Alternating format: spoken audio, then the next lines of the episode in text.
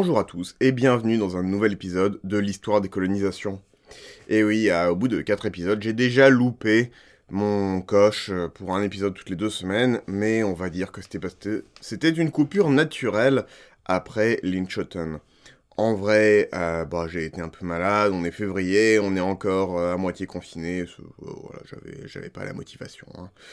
Mais je devais aussi revoir et continuer à écrire, euh, parce que maintenant on va aborder un chapitre, et surtout une zone que je connais moins, mais qu'on avait déjà abordé avant.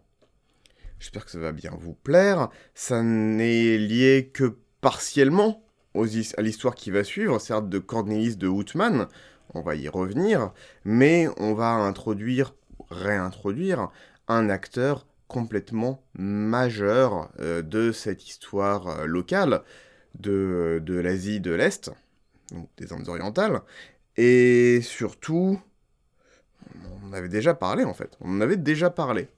Bref, sans plus attendre, asseyez-vous, calmez-vous, respirez, fermez les yeux, sauf si vous conduisez évidemment, et c'est parti.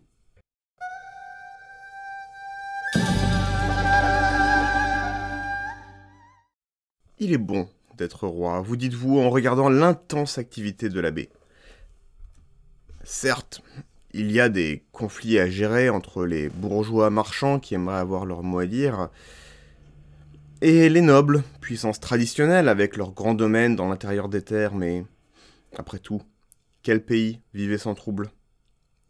En 80 ans à peine, votre nation était partie de rien, une petite province parmi d'autres, puis à la faveur des troubles religieux qui agitaient la région, vous aviez pris votre indépendance et étiez devenu une puissance de premier plan, avec des relations jusqu'à l'autre bout du globe.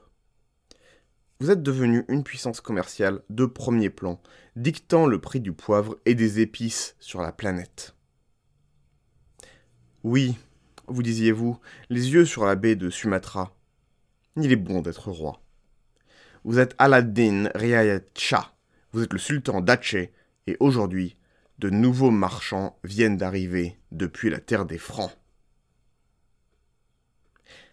Aceh est une puissance montante, tout au nord de l'île de Sumatra, l'île la plus au nord-ouest de l'Indonésie, et qui longe à l'est la Malaisie et le détroit de Malacca, et à l'ouest l'océan Indien. Elle est située au milieu des circuits commerciaux entre l'Inde, le Sri Lanka, la Birmanie, mais et aussi, et c'est très important, sur le chemin vers la Chine, le Vietnam et les îles aux épices.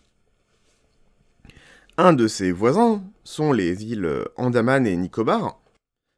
En soi, on s'en fout, ça ne reviendra pas dans l'histoire, mais le nom de ces îles là, en chinois, c'est le pays des montreurs de testicules. Je ne pouvais honnêtement pas garder cette information pour moi.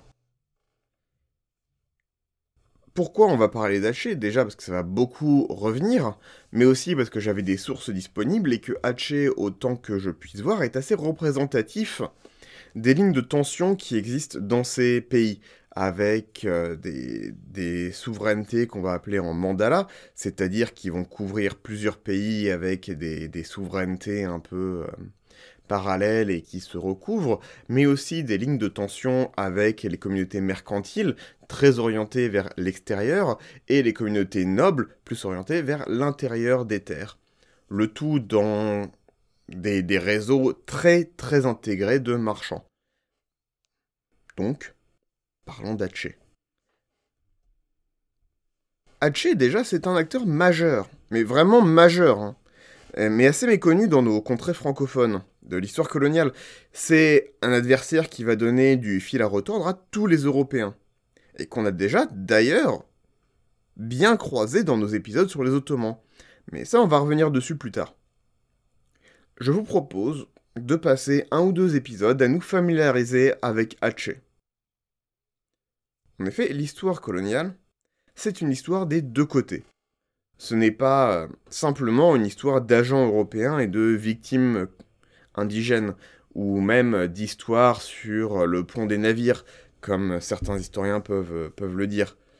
C'est une démarche sur le long cours, que nous avons déjà commencé avec le Vietnam, et que nous allons faire en très accéléré ici. Nous allons voir la jeunesse de cet État pour bien comprendre dans quel monde les Néerlandais et la VOC, c'est-à-dire la Compagnie des Indes orientales néerlandaises, arrivent en se tournant du XVIIe siècle. Aceh restera donc restera d'ailleurs indépendante jusqu'à la conquête par les Hollandais en 1873. C'est donc une sacrément longue existence pour une puissance qui est au milieu de tant d'intérêts étrangers, et un testament à la force, la stabilité et la modernité de cet État. Ce n'est pas comme euh, des contrées africaines qui ne vont pas être colonisées avant très longtemps, voire même plus tard que 1873, mais qui n'avaient pas forcément un contact avec les Européens très soutenu, et qui n'étaient pas non plus au milieu des réseaux commerciaux prisés par les Européens. Là, ce n'est pas une histoire que les Européens ne sont pas occupés avant, par manque d'un meilleur terme. Mes excuses à tous mes auditeurs d'origine africaine ou vivant encore en, en, Afrique noire. Ce n'est pas le cas ici, c'est une histoire de résistance d'un pays qui a été suffisamment fort pour résister à tout ça, et ça se rapproche plus de l'Éthiopie, en fait, même si la comparaison est n'est pas parfaite non plus. Tout ça, c'est vraiment un testament à la force, la stabilité et la modernité de cet État, en fait. Assez similaire plus, en fait, au Japon. Voilà. Pour vous donner une idée du chemin à parcourir et du pourquoi, en fait, je, fais ce podcast, avec de temps en temps des digressions assez longues sur les États asiatiques, je vais vous citer un ou deux sites internet. Pour bien comprendre, en fait. Et même des sites internet, c'est réputé. Par exemple, sur la fiche de Herodote.com, pourtant une source qui se targue d'être euh, assez professionnelle, dans la fiche sur l'origine de la VOC, la Vereinte Ostindische Company, on nous apprend que Cornelis van Houtman, ou Cornelis de Houtman, est tué par des indigènes à Aceh, entre parenthèses, Sumatra. Cornelis de Houtman est tué par des indigènes à Aceh. Ok en gros, il a fait comme l'histoire générale de Magellan, et euh, se prit une lance en causant à des sauvages en pagne, hein, avant de passer à la casserole. Tranquille. C'est comme ça que ça se lit, clairement. Des indigènes à Hatché. Ça veut dire ce que ça veut dire. C'est les termes polis pour euh, d'autres termes qu'on avait avant. C'est particulièrement important quand même, parce que Cornelis de Houtman, c'est un personnage euh, sur lequel on va passer un peu de temps, qui est très très important et fondateur de la colonisation hollandaise aux Indes, parce que c'est le chef des premières expéditions, donc euh, l'équivalent d'un Vasco de Gama hollandais. Voyant ça, tué par des indigènes euh, à Aceh, entre parenthèses, Sumatra, comme dire, euh, il a été tué par des, Hollandais, par des indigènes de Hollande, entre parenthèses, Europe, je vais quand même chercher un peu plus. C'est-à-dire que quand je dis un peu plus, j'ai regardé la page Wikipédia de Cornelis de Houtman, que, chose assez rare, parce que j'essaye quand même d'avoir des meilleures sources, je vais ici citer. Lors d'un second voyage en Asie, pour une compagnie différente, Cornelis de Houtman et ses troupes entrent en conflit avec le sultanat d'Aceh. Il est tué en 1599 lors d'une bataille navale contre une flotte d'Aceh commandée par une femme, l'amiral Kemala Hayati qui, selon la légende, le tue de ses propres mains. Ok. Donc c'est pas des indigènes, c'est une bataille navale contre une flotte militaire et bien constituée et dirigée pas par n'importe qui, mais par une femme, une amirale, qui aurait peut-être tué Cornelis de ses propres mains. Déjà, ça change un peu, euh, ça change un peu l'histoire quand même. Jetons donc un œil à la page Wikipédia, de l'amiral Kemala Hayati. En 1600, la marine néerlandaise, dirigée par Paulus von Carden, dépouille un navire marchand d'Aceh au large des côtes d'Aceh. Après cet événement, en juin 1601, Malayati ordonne l'arrestation de l'amiral néerlandais Jacob van Neck. après de nombreux incidents qui ont bloqué les expéditions de la marine néerlandaise et la menace, ainsi que la menace de la flotte espagnole, Maurice d'Orange envoie des émissaires accompagnés d'une lettre diplomatique d'excuse à l'Empire d'Atché. Les émissaires sont l'amiral Lawrence Bickers et Gérard de Roy. En août 1601, Malahayati rencontre les émissaires de Maurice pour un traité. Un cessez-le-feu est convenu et les, et les Néerlandais versent 50 000 gulden à titre de compensation pour les actions de Paulus van Corden, tandis que Malahayati libère des prisonniers néerlandais. Après l'accord, le sultan envoie trois émissaires aux Pays-Bas. En juin 1602, la réputation de Malahayati en tant que gardienne du royaume d'Atché conduit l'Angleterre à choisir une méthode pacifique et diplomatique pour entrer dans le détroit de Malacca. James Lancaster apporte une lettre de la reine Elisabeth Ier au sultan, et ce fut Malahayati qui dirigea la négociation avec Lancaster.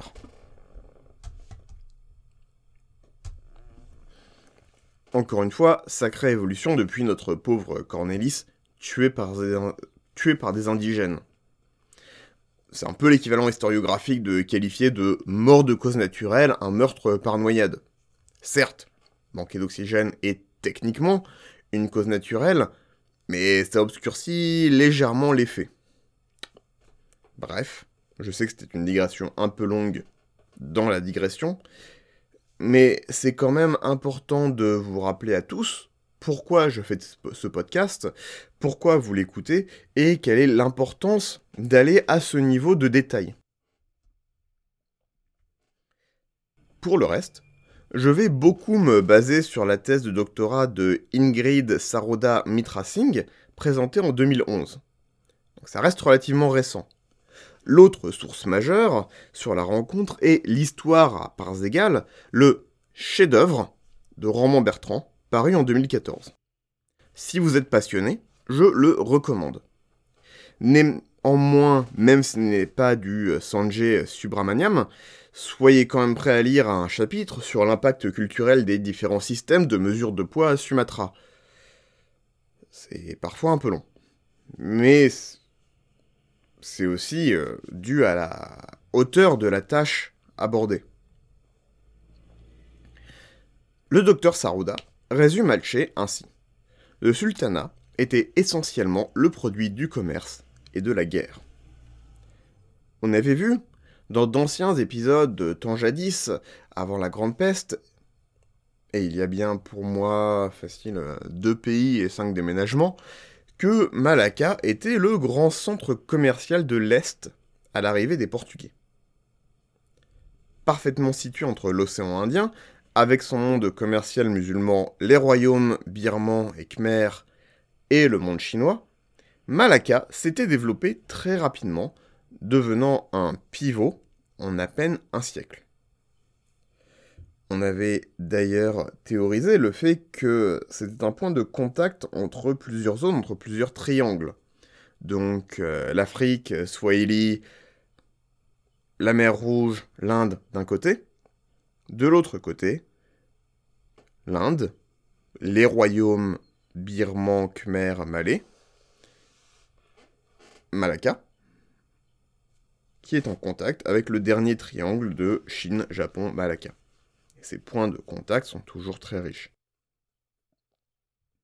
Ce succès s'inscrit dans le contexte particulier de l'expansion de l'islam dans la région, un fait qui était déjà noté par Marco Polo et Ibn Battuta.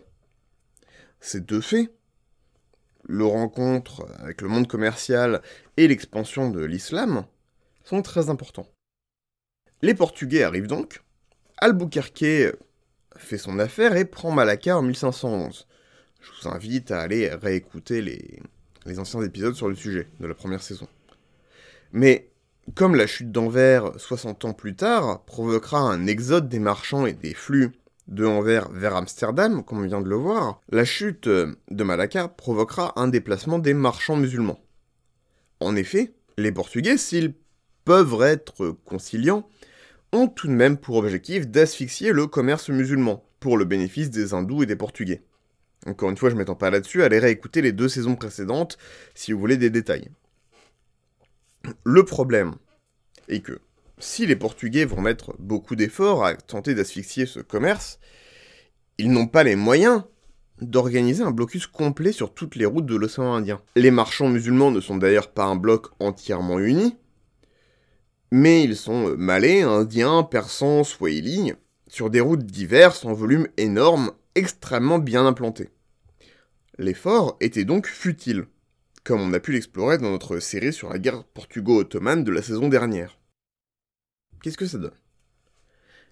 Eh bien, très naturellement, après la chute de Malacca, une grande partie des marchands musulmans va simplement changer de port d'attache, passant de Malaga à, entre autres, Aceh, qui après tout n'est pas si loin. En gros, il change de côté du détroit. Bantam, de l'autre côté de Sumatra et au nord de Java, va aussi en profiter. On verra ça dans quelques épisodes. Le grand avantage d'Aceh est sa position, qui est très proche de Malacca, et permet aussi de contrôler le détroit de Malacca, comparé à Bantam, qui contrôle le détroit de la Sonde, ce qui est, dans ce contexte, un autre avantage. On va quand même, et je m'en excuse, mais repartir un peu en arrière pour bien comprendre la jeunesse d'Aceh, et sa situation au-delà de la géographie.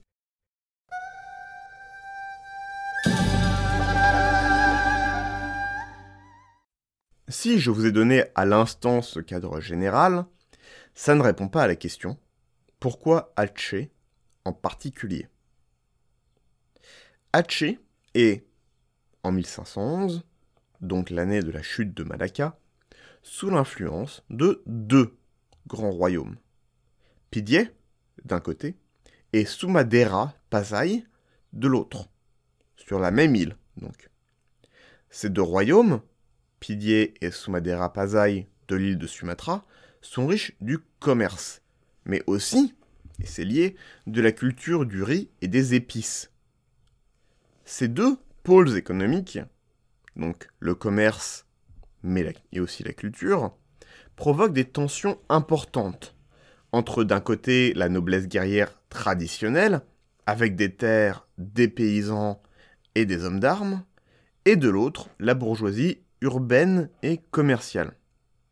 Or, si en Europe la tradition dynastique était très forte, et donc la mainmise des nobles sur l'appareil politique bien assuré, jusqu'à la Révolution française, l'Asie du Sud-Est fonctionne sur un modèle un peu différent, et qui semble plus proche de la monarchie vietnamienne.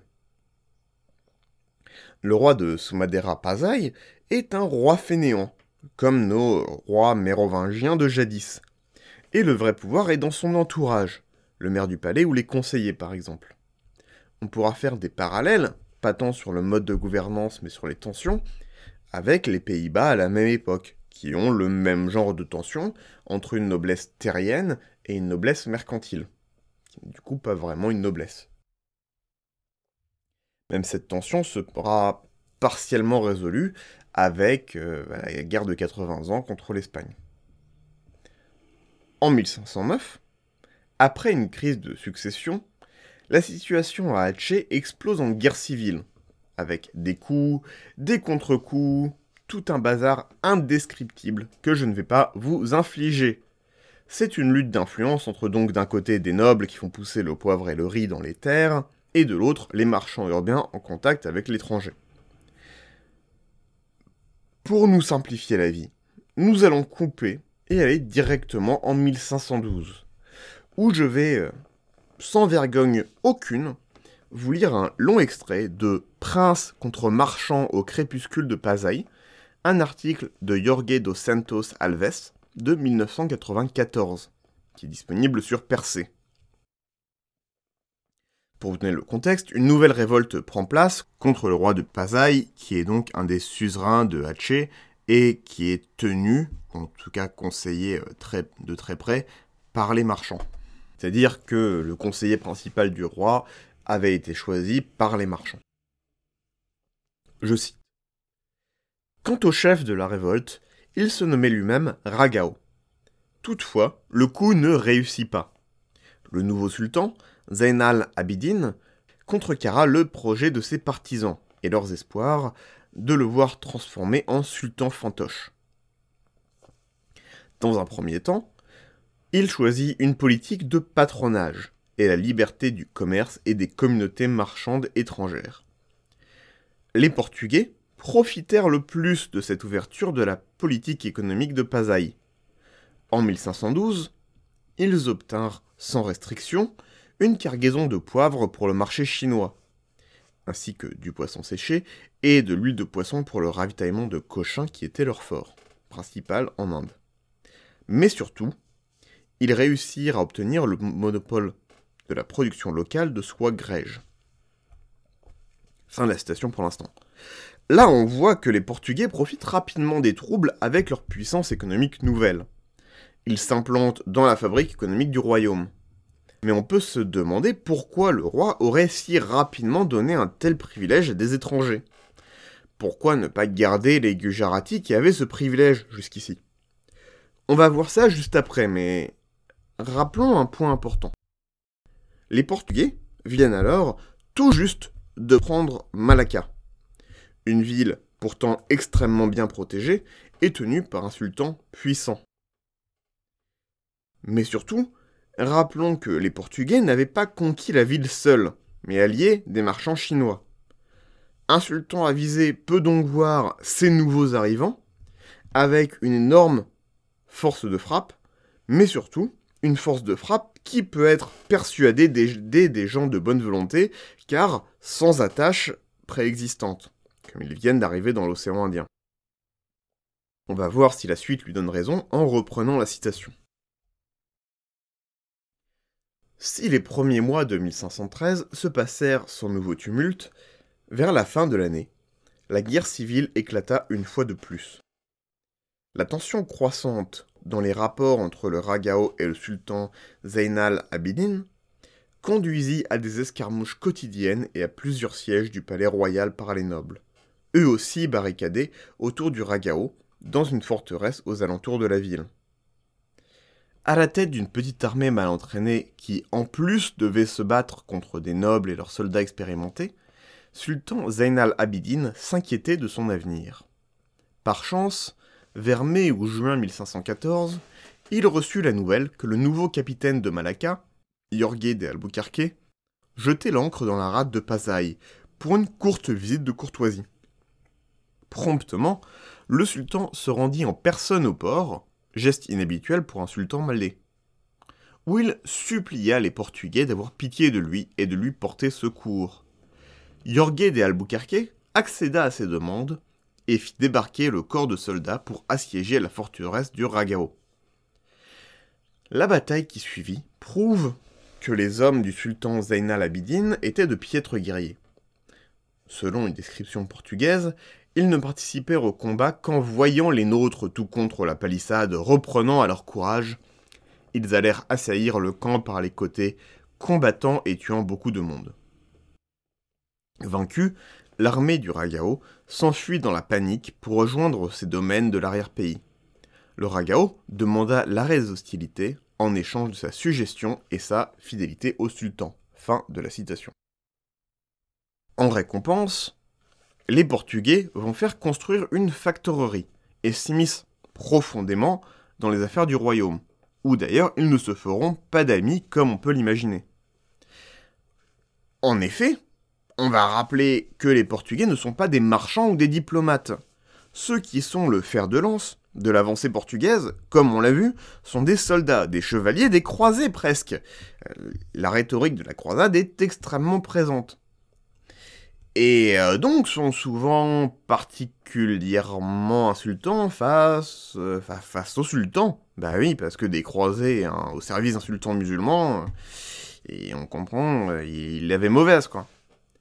À cause de cela, entre autres, les tensions montent dans le royaume. Le Ragao, n'appréciant pas cette suggestion étrangère et ayant probablement mal digéré sa défaite, va agir. Et je reprends la citation. Une nuit de juillet 1516, sur le dos de son éléphant, le Ragao entra librement dans le palais royal, se dirigeant tout de suite vers les appartements du sultan. Averti, sultan Zainal Abidin alla, décidé, à la rencontre de son rival.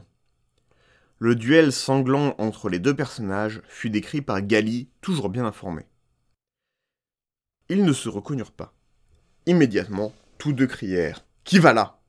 Et le Ragao lança une sagaie qui passa sans toucher le sultan.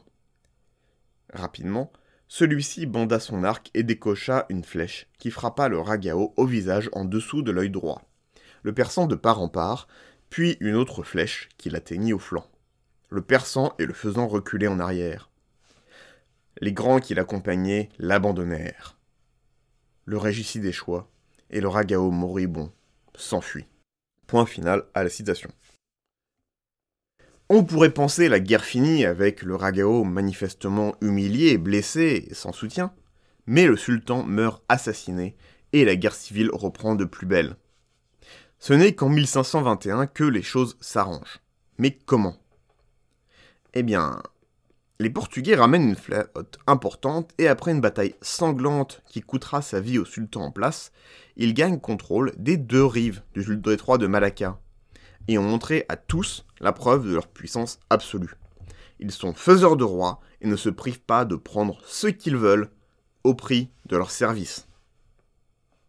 Pourquoi je vous raconte tout ça? Pourquoi cette énorme digression sur Pasai qui est donc uniquement le voisin de Haché? Au-delà de l'aspect euh, sympathique de décrire des duels à la sagaie et à l'arc, c'est très intéressant de voir le mécanisme par lequel des puissances étrangères, européennes dans ce cas-ci, mais euh, on l'a vu ailleurs, hein, par d'autres puissances, vont s'immiscer dans les affaires locales. C'est un magnifique exemple qui nous permet de bien comprendre comment ça marche sur le long cours. Mais aussi, on voit comment les Portugais déstabilisent encore plus une région qui avait déjà des lignes de tension. Nous sommes donc en 1521. Deux des piliers régionaux, Malacca et Passaï, sont tombés. Mais alors, qui prendra la relève? La même année, donc en 1521, Jorge de Brito, un capitaine portugais, arrive à Aceh. Après un incident, il décide d'attaquer avec ses navires et 200 hommes. En face, 900 Achénois et 6 éléphants. On a vu les Portugais triompher de bien pire. Rappelons euh, le siège à Cochin, il me semble, contre le Samoudri de Calicut, où 300 Portugais vainquirent des milliers d'Indiens à tel point que le Samoudri se fit moine. Mais, mais pas cette fois.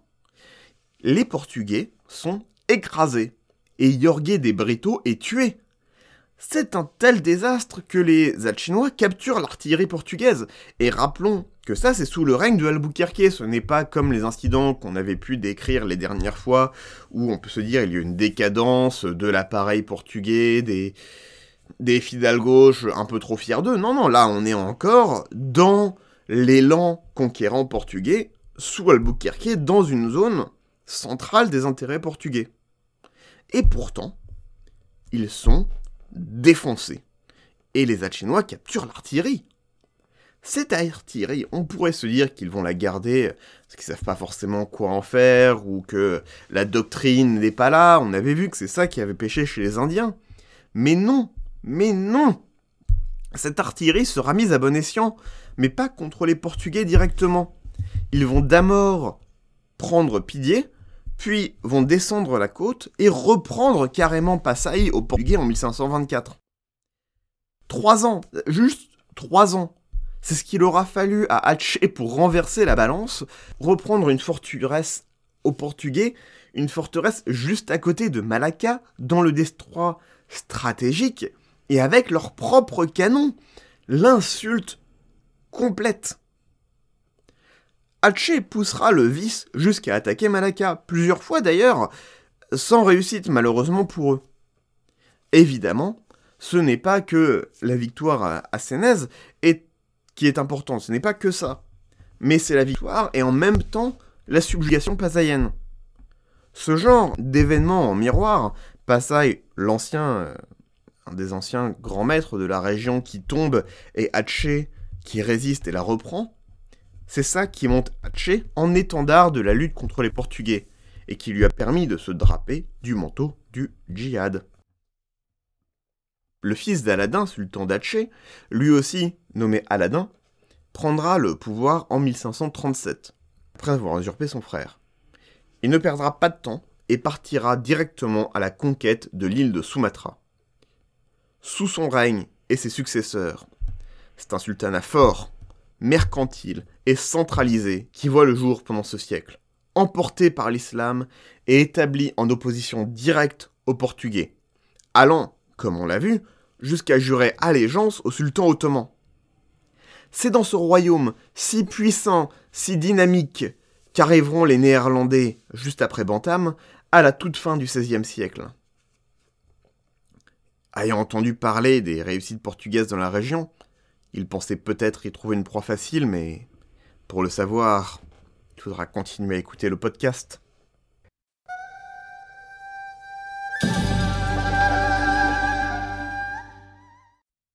Je vous remercie d'avoir suivi cet épisode qui est, je m'en rends compte à la fin de l'enregistrement, un peu plus long que d'habitude. J'espère que ça vous a plu, c'est un format légèrement différent, notamment à cause du, poids des citations qui ont tendance à, alléger, à allonger la sauce très rapidement. Mais je pense que c'était nécessaire pour pouvoir traiter de ce sujet-là, qui n'est pas forcément un sujet simple, et que moi-même, je maîtrise beaucoup moins que d'autres sujets où j'ai eu plus de temps pour, euh, pour les explorer. Dans les prochains épisodes, nous allons donc suivre Cornelis de Houtman, qui arrive dans cette grosse marmite en ébullition. Si ça vous a plu, je vous enjoins à en parler à vos amis, à votre famille, à vos élèves ou à vos professeurs pour promouvoir la bonne parole. Merci d'avoir écouté et à bientôt.